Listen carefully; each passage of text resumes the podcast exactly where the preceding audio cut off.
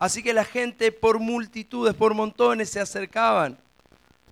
¿Vieron cuando hace el milagro de la multiplicación? Eran 5.000 hombres, sin contar mujeres y niños, o sea, 20.000 personas probablemente siguiendo a Jesús. En la época en la que las ciudades tenían 7, 8, 10.000 personas, o sea, ciudades enteras lo seguían. Ahora, pienso en nuestra época, en la que tenemos la gracia de Dios de tener su palabra de todas las maneras posibles. Porque gracias a Dios la tenemos en el libro, pero también las tenemos en los dispositivos digitales, ¿o no?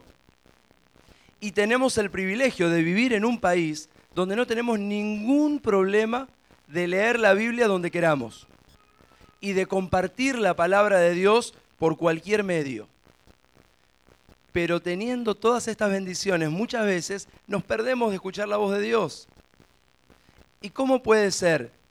Yo me imagino, qué sé yo, el apóstol Pablo en esta época, ¿no? Imagínense, el tipo dio la vida, estaba preso y mandaba cartas para todos lados para que la palabra de Dios pueda llegar.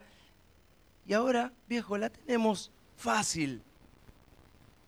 Y muchas veces nos perdemos de escuchar realmente la voz de Dios. Saben que ahora hay un concepto, vieron que, a ver, ¿cuántos miran televisión? No se avergüencen, ¿eh? ¿Cuántos se sientan a mirar televisión? Bien.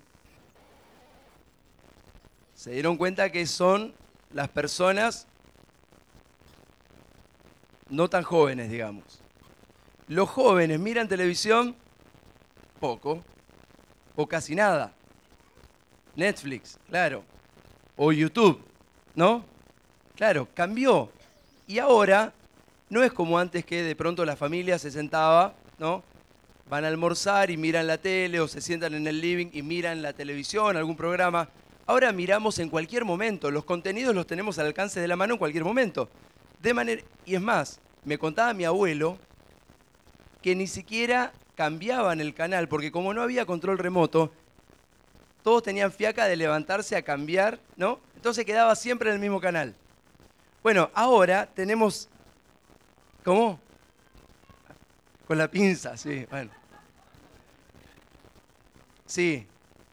Y nosotros hemos pasado algunas necesidades y el televisor era la evidencia. Nos habían regalado un televisor de 14 pulgadas así chiquitito que había que golpear y como yo era el encargado, ya sabía el golpe que había que darle, hasta que era tan fuerte el golpe que terminó sonando directamente. Pero cambiaron las formas, cambiaron los momentos en los que recibimos contenido, y esto es comparable a lo que nos pasó con la Biblia. Y muchas veces, en lugar de poder tener ese tiempo devocional en el que leemos la palabra de Dios y el Señor nos habla, muchas veces se ha cambiado por un, una perlita bíblica que recibimos por ahí, un consejito. Y es el tiempo en que tenemos que volver a la palabra de Dios. El Señor Jesús les cuenta una parábola. Todos saben lo que es una parábola, ¿no? Es cuando uno tira la pelota hacia arriba, tuk,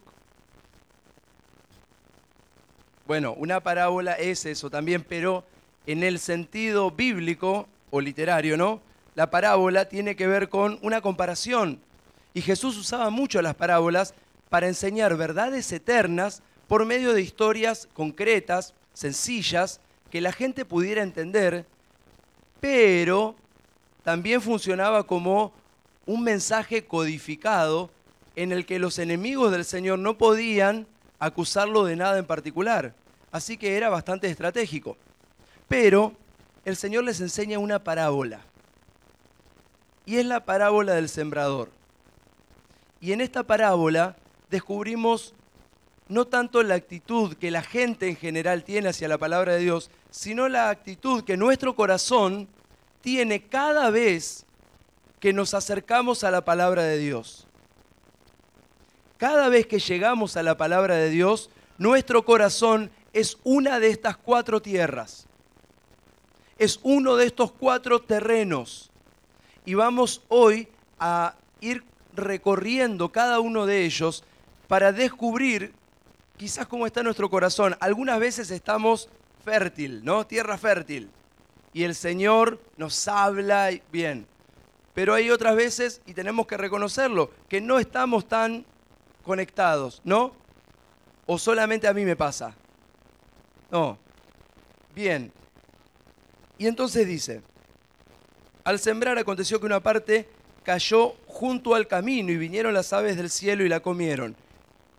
¿Quién es el sembrador?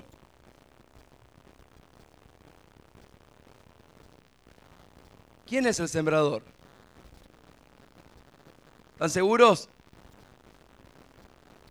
Puede ser una pregunta capciosa, ¿eh?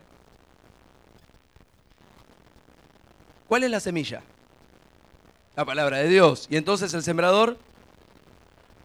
Puede ser Dios, pero Jesús acá, cuando la interpreta, no dice que es Dios. Él dice el sembrador. O sea que podemos ser cualquiera de nosotros que le llevamos una palabra a alguien. Dios utilizó hasta un burro, ¿no? Así que todos nosotros calificamos seguro. Entonces, esa semilla cayó, o parte de eso que él sembró, cae junto al camino. Y esto lo toman las aves. En una de las versiones dicen que los hombres lo pisotean, las aves lo toman y obviamente, ¿qué es lo que estaba esperando el sembrador? Que dé fruto. Naturalmente, eso no sucede. Jesús tiene que explicar esta parábola porque los discípulos eran tan genios como nosotros. Vieron que los discípulos eran personas muy sencillas y por eso quizás es muy fácil identificarnos con ellos porque tenían inquietudes como las que tenemos nosotros, tenían miedos como los que tenemos nosotros y tenían preguntas que no podían responder y Jesús decía, ¿cómo puede ser que ustedes no entiendan esto que estoy explicando? Es sencillo. Vieron que les dice, ¿cómo van a entender el resto de las parábolas si no entienden esta? Los discípulos se acercan a Jesús y le dicen, por favor, explícanos qué quisiste decir. Dice, bueno, en primer lugar, hablamos de la semilla que cae y la toman las aves.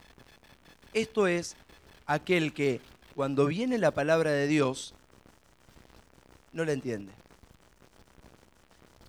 Pregunto, ¿de qué manera nos puede llegar la palabra de Dios? Pregunto para tomar un poco de agua. ¿De qué manera nos puede llegar a nosotros la palabra de Dios? A ver.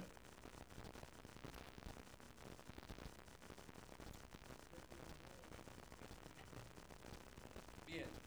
Tenemos la palabra de Dios escrita, la podemos leer. Bien. ¿Una prédica? También. Bien. ¿Qué más?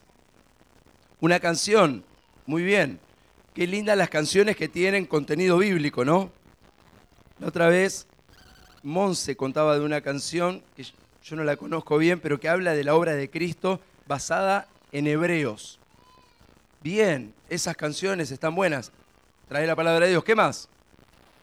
La otra vez escuchaba de un ministerio, de un pastor en España que por un accidente perdió la visión y estando en el hospital escuchó una radio francesa donde la palabra de Dios la leían para la gente no vidente. Así que él dijo, es genial. Y comenzó con un ministerio igual, pero en España. Así que también podemos escuchar la palabra de Dios. La palabra de Dios viene de muchas maneras. Ahora, cuando viene la palabra de Dios, nuestro corazón puede ser como este terreno que está a la orilla del camino, donde, como no tiene nada de profundidad, es como tirar una semilla acá. ¿Qué pasa? Nada. Entonces, la palabra de Dios, Jesús dice, es infructuosa en nuestra vida. ¿El problema es de la semilla?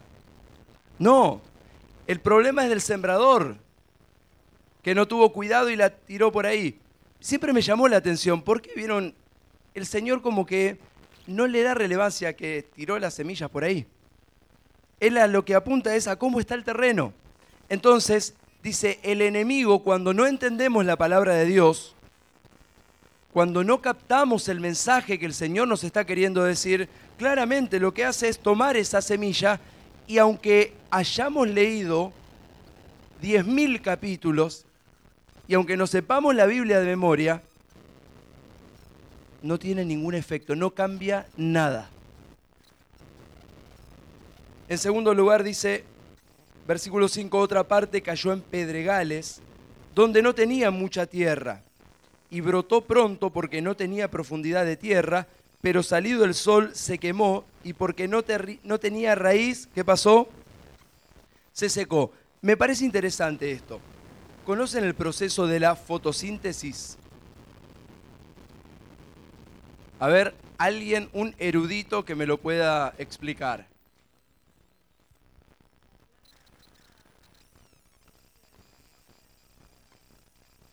Terrible. Y necesita de una fuente de luz que es el sol. Bien.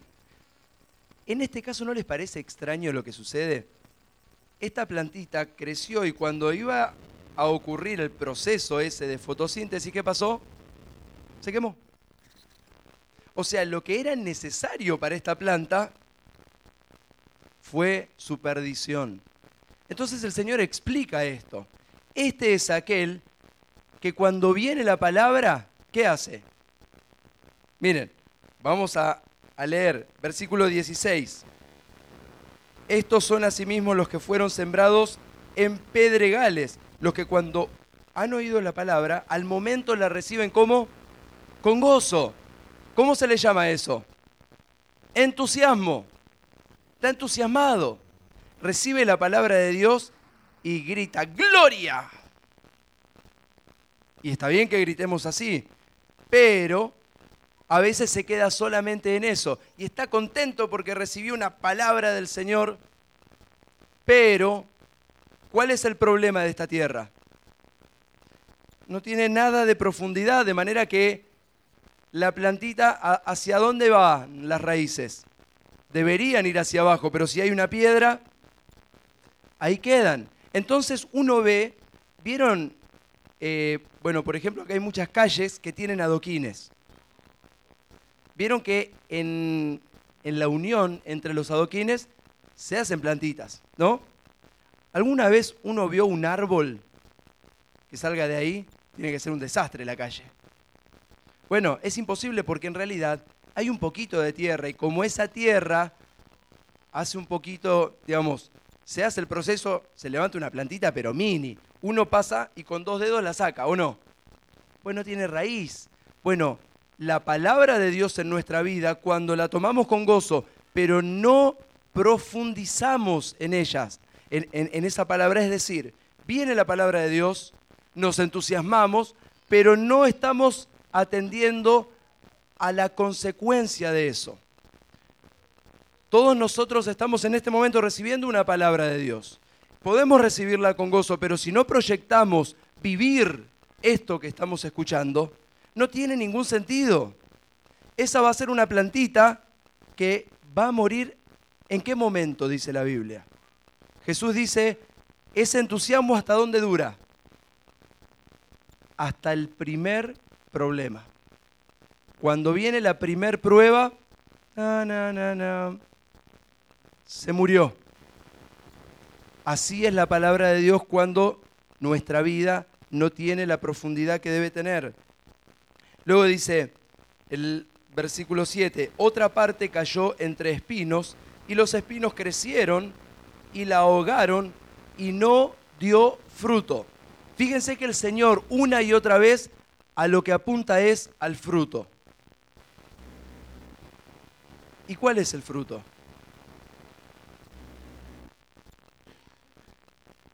Unos limones como los de mi vecina, ¿no? Son los de la tierra prometida. No se los robamos, ¿eh? aunque caen ahí de nuestro lado. Pero ¿cuál es el fruto?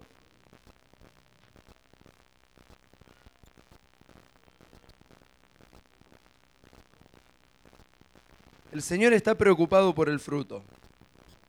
Vamos a ver cuál es el fruto. Dice que la palabra de Dios, en este caso, parece como que empieza a trabajar. Hay tierra, hay profundidad. El problema es que había espinos a los costados y eso empezó a crecer con fuerza y empezó a ahogar este fruto. Esta planta que crece y luego da fruto, empieza a ser estorbada por los espinos. ¿Qué son esos espinos? El Señor dice, los afanes de la vida, las riquezas y también dice, y otras cosas. ¿Cuántas veces no tenemos el tiempo para leer la Biblia, para pensar en la Biblia, para meditar en la palabra de Dios, porque los afanes de la vida nos cubren? Y saben que eso es el mal de esta época. Vivimos apurados, a las corridas. ¿Cuántos acá necesitarían un día más? ¿Uno solo? Varios. ¿Se acuerdan de esa propaganda que proponían el día Osvaldo? El otro día pensábamos en eso. Sería bueno un día Osvaldo, pero ¿qué haríamos? Lo llenaríamos de actividades también. Otro día para hacer un montón de otras cosas. A todos nos falta el tiempo. Y entonces, cuando tenemos que tomar el tiempo para escudriñar la palabra de Dios, para leer, vieron que muchas veces ni comemos. Yo me hago responsable de esto. Al mediodía prácticamente nunca como. ¿Por qué? Porque estoy apurado. Y un día, por apurado, iba comiendo en el auto una empanada y en la otra tenía el, el vaso de gaseosa Fui a doblar, no puse el guiño y una moto me chocó. ¿Por qué? Por apurado. Y había orado, ¿eh? Había orado por los alimentos. Pero el problema es que vivimos muchas veces en un ritmo que el Señor quizá no nos estaba pidiendo. Siempre pienso en Lutero, claro, Lutero vivió en una época en la que no había nada que hacer. ¿no? En la que no había tampoco internet, no había WhatsApp. Por favor, eliminen el WhatsApp. Tengo una lista así de clientes que me mandan WhatsApp, un desastre. Bueno, la cuestión es que Lutero decía, cuando tengo un día con muchas cosas para hacer, me tomo las primeras tres horas para buscar del Señor. Ah, la fresca, bueno, era Lutero. Pero esto es cuestión de hacerse al hábito de tomarse un tiempo para escudriñar la palabra. Es muy, muy, muy importante en una época donde el mundo ha desechado la palabra de Dios. La Biblia es casi una mala palabra para muchos, porque la Biblia termina siendo la autoridad que los condena. Y no vivimos en un tiempo posmoderno donde cada uno tiene su verdad. El otro día escuchábamos con Eli fuimos a, un lugar y estaban pasando de fondo una, una canción que nos llamó muchísimo la atención. Porque hoy la gente vive su propia realidad y esa es la verdad, ¿no? Yo tengo mi verdad, vos tenés tu verdad. Y esta mujer cantaba, si no lo recuerdo, entonces no pasó. ¡Qué grande! Es buena esa. Es buena sobre todo con el tema de las deudas. No creo que si le debemos algo a esta persona nos deje tener esa filosofía de vida. Ahora, en un mundo donde cada uno tiene su propia realidad, Jesús dice, yo soy el camino y la verdad y la vida. Y no da opciones. Él es la única verdad. Y en un mundo donde todos los valores se han trastocado, y nos quieren hacer creer que cualquier basura es lo normal, en ese mundo nosotros tenemos que ser luz. Y para ser luz necesitamos estar fundamentados en la roca que es Cristo. La palabra de Dios tiene que ser el fundamento de nuestra vida. Por eso necesitamos llenarnos de la palabra de Dios, llenarnos, que podamos ver toda la vida a través de los anteojos de la palabra de Dios. Esto está bien si Dios dice que está bien y si dice que está mal, está mal. No voy a cambiar la realidad por mi propia visión de las cosas. Y luego dice, pero otra parte cayó donde? En buena tierra. Y dio fruto, pues brotó y creció y produjo a 30, a 60 y a 100 por uno. ¿Y cuál es el fruto? Me gusta mucho lo que dice acá la palabra de Dios. Y saben que la parábola del sembrador está en tres de los cuatro evangelios. El único que no la menciona es el evangelio de Juan. En los sinópticos, en los otros tres, está la parábola. Y cuando uno mira las tres versiones, encuentra que esta buena tierra tiene algunas características particulares. Y fíjense, en primer lugar, dice que oye. La buena tierra es aquel que oye, es decir, aquel que se acerca a la palabra de Dios. Y la primera pregunta que nos tenemos que hacer es, ¿qué tanto nos estamos acercando a la palabra de Dios?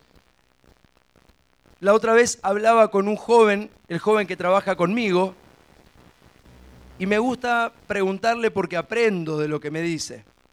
Le digo, Ezequiel se llama, es un fenómeno, es muy buen chico. Le digo, Ezequiel, ¿cuánto lees la Biblia vos? Y, me encanta porque es un tipo humilde, no me va a decir una cosa por otra. Me dice, mira, yo cuando agarro la Biblia es cuando voy al instituto y cuando hago la tarea para el instituto únicos dos momentos en toda la semana que agarra la Biblia. Dice, pero ahí leo con todo, un montón. Le digo, definime un montón. Un capítulo. Ok, bueno. Necesitamos para vivir, imagínense si comiéramos una sola vez al día. bueno, al día puede ser, pero una sola vez a la semana. ¿Es complicado o no? La verdad se complicaría bastante y estaríamos ansiando ese día y nos comemos todo, nos, comemos hasta las sillas. La palabra de Dios es el alimento para nuestro espíritu. De ahí la necesidad de que cada día podamos ir a la palabra de Dios. Cada día leer, cada día buscar de la palabra de Dios. Memorizar textos, eso es importante también, porque en el momento de la necesidad el Espíritu Santo trae los textos, pero trae lo que hay adentro. No hace magia, ¿eh? Si nunca lo, escuchamos, no va a venir una revelación porque el Señor dice, ya la tienen, viejo, no sean magos. Luego, en segundo lugar, recibe, dice el Evangelio de Lucas, que oye y recibe. ¿Qué es esto de recibir? Es la predisposición que tenemos hacia la palabra de Dios yo voy a la palabra de Dios y no es la palabra un libro que me informa, es un libro que me transforma. Este libro es la palabra que Dios dejó para toda la humanidad y en la que nos dice quiénes somos. Y cuando nos dice quiénes somos, nos dice la verdad. No nos pinta una realidad rosada, nos dice la verdad nos dice cómo está nuestro corazón. Todos saben qué es lo que piensa Dios de nuestro corazón, ¿no? Que es hermoso y perfecto, más maravillosa que toda... No. ¿Qué dice de nuestro corazón? Vieron que muchas veces se predica un evangelio en el que vos tenés un campeón adentro. El Señor es el que vence en nuestra vida, pero nuestro corazón está caído. De manera que por eso tenemos que morir cada día, porque la palabra de Dios me enseña que de mí mismo no, no puedo sacar nada bueno, no hay nada bueno en mí. Luego, entiende. Entonces, oye, recibe y entiende ahora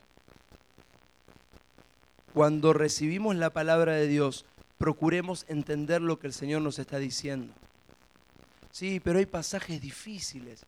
Bueno, pero en esos pasajes difíciles tenemos maestros, tenemos pastores a quienes les podemos preguntar, pero por sobre todas las cosas tenemos al Espíritu Santo. El mismo que escribió la palabra es el que vive en nosotros.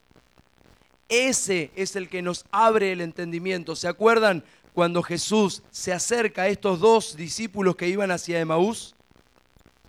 Ellos no entendían qué había pasado y Jesús se les acerca y les dice, duros de corazón. Pero después de decirles eso, les abre las escrituras. Y cuando ellos llegan a la casa y Jesús se va, dicen uno a otro, ¿no ardía nuestro corazón cuando Él nos abría las escrituras? Esa experiencia es transformadora. Cuando nos acercamos a la palabra de Dios y le pedimos al Espíritu Santo que abra nuestro entendimiento, que nos hable Él, que no sean palabras al viento, que nos hable el Señor. Señor, háblame, algo me tenés que decir. Y seamos porfiados en este sentido. Démosle una y otra vez hasta que el Señor nos hable. Señor, ¿qué querés que yo haga? ¿Qué querés transformar de mi vida? ¿Qué querés cambiar de mí? Oye, recibe, entiende. Cuarto, retiene. Aquello que el Señor nos dijo lo atesoramos en el corazón. Esta es la palabra que Dios me dijo a mí. Nunca busquemos un tercero a quien le vendría bien esta palabra. Somos especialistas en tratar de, ¿no? Qué bien le hubiese venido. En la iglesia pasa que hay algunas hermanas cuyos esposos no vienen y siempre no. Qué bien esta palabra para mi esposo. Pero esa palabra es para mí, única y exclusivamente para mí. Y si el Señor me da una palabra para alguien, amén pero esta palabra es para mí. Y lo último, da fruto. Da fruto. ¿Y cuál es el fruto? ¿Qué es lo que el Señor está buscando? Porque, qué el Señor quiere fruto. ¿Para qué siembra? ¿Para qué se toma el trabajo de sembrar en nosotros? ¿Para qué confía que va a dar fruto? Lo que está buscando, ese fruto, es una vida de adoración una vida que cada minuto de su vida adora a Dios. Es esa vida que con cada decisión, cada decisión se torna en un acto de adoración al Señor. Y no hace falta muchas veces que hablemos, porque es una mirada. Y cuando hablamos es una palabra que viene de parte del Señor y es el amor que brota de nuestros corazones. Y todo eso es el producto, el fruto de una vida que se somete a la voluntad de Dios, que decide oír, que decide, ¿qué más? Recibir, entender, ¿qué más? Retener y entonces el producto de eso es da fruto, siempre da fruto. Les voy a leer para terminar la conclusión que escribí y le agradezco al Señor que haya llegado con la voz.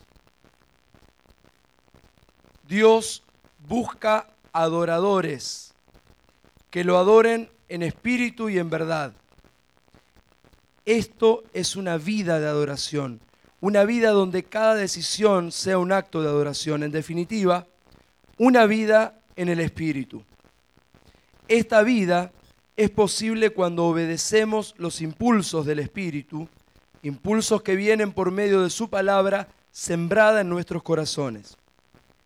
Que sea nuestro corazón tierra fértil donde el Espíritu haga su obra, que nos instruya, nos reprenda, exhorte, anime, consuele y transforme, de tal manera que demos fruto, ese fruto que da gloria a Dios, ese fruto que es una vida dedicada enteramente a servirle y agradarle, porque así es como se le debe adorar.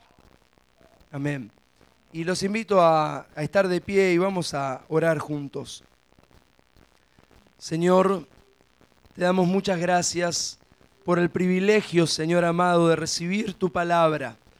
Gracias, Señor, porque cada uno de nosotros ha sido tenido por digno de hoy estar recibiendo tu palabra, Señor. Y queremos, Padre amado, vivir cada día de nuestra vida, Señor, escuchando tu voz.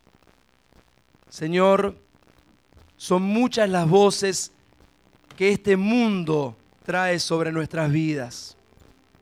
Son muchas las voces que se levantan, Señor, y a veces verdaderamente es difícil escuchar tu voz.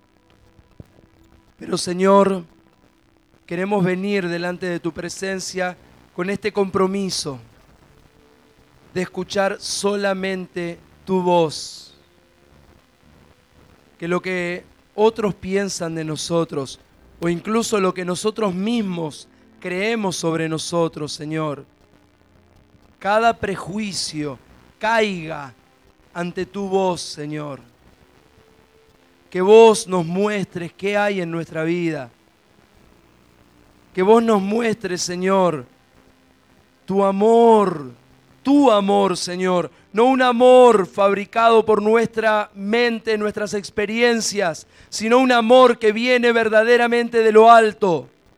Un amor que va más allá, Señor, de cualquier sentimiento que pueda haber en nuestro corazón. Un amor real. Señor, verdaderamente queremos vivir en tu presencia, escuchando cada momento tu voz, Señor. Padre, hablanos a lo profundo de nuestro corazón cada día, Señor. Señor, si nuestro corazón quizás representa alguna de estas tierras, alguno de estos terrenos, Señor, te pedimos tengas misericordia de nosotros y obres, Señor. Realmente venimos con un corazón humillado delante de tu presencia, Señor. Padre, obra en nuestra vida la responsabilidad, Señor. Sabemos que es nuestra, pero te damos gracias porque no son nuestros esfuerzos, sino que es el fruto que vos, Señor, producís en cada una de nuestra vida lo que te da gloria, lo que te da honra, Señor. Padre amado, queremos entregar, Señor, en esta hora nuestra vida con todo prejuicio que pueda haber para que vos, Señor, tu voz pura pueda ser escuchada por nosotros, Señor. Padre, que nuestra vida, Señor, sea una evidencia de el vivir en Cristo, Señor que te podamos adorar con todo lo que somos, Señor. Que te podamos amar con todo el corazón, Señor. Que podamos amar a los que nos rodean, Señor. A nuestros prójimos, Señor amado. Como vos nos, nos enseñás que hay que amar, Señor. Como a nosotros mismos. Transformanos, Señor. Uninos a vos, Señor. Tu palabra dice, separados de mí, nada pueden hacer. Señor, nos queremos abrazar a vos en este momento y que transformes toda nuestra vida, Señor. Y que al ver nuestras vidas, Señor, digas como a Jesucristo, este es mi Hijo amado en quien tengo complacencia. Gracias porque para esto ninguno de nosotros, Señor, somos suficientes, sino que es tu gracia, Señor y que a través de tu palabra conozcamos tu gracia, Señor, obrando en plenitud, tu multiforme gracia obrando en nuestras vidas, Señor. Que podamos hallar el descanso, Señor, el reposo que hay en la persona de Jesucristo. Que podamos vivir, Señor, vidas libres de, todo, de toda estructura religiosa, Señor. Que vos nos hagas libres en vos, Señor amado. Te amamos, Señor. Y en este momento te damos toda la gloria, la honra y la alabanza, Señor, en el nombre precioso de Cristo Jesús. Amén, amén, amén. Gloria a tu nombre, Señor.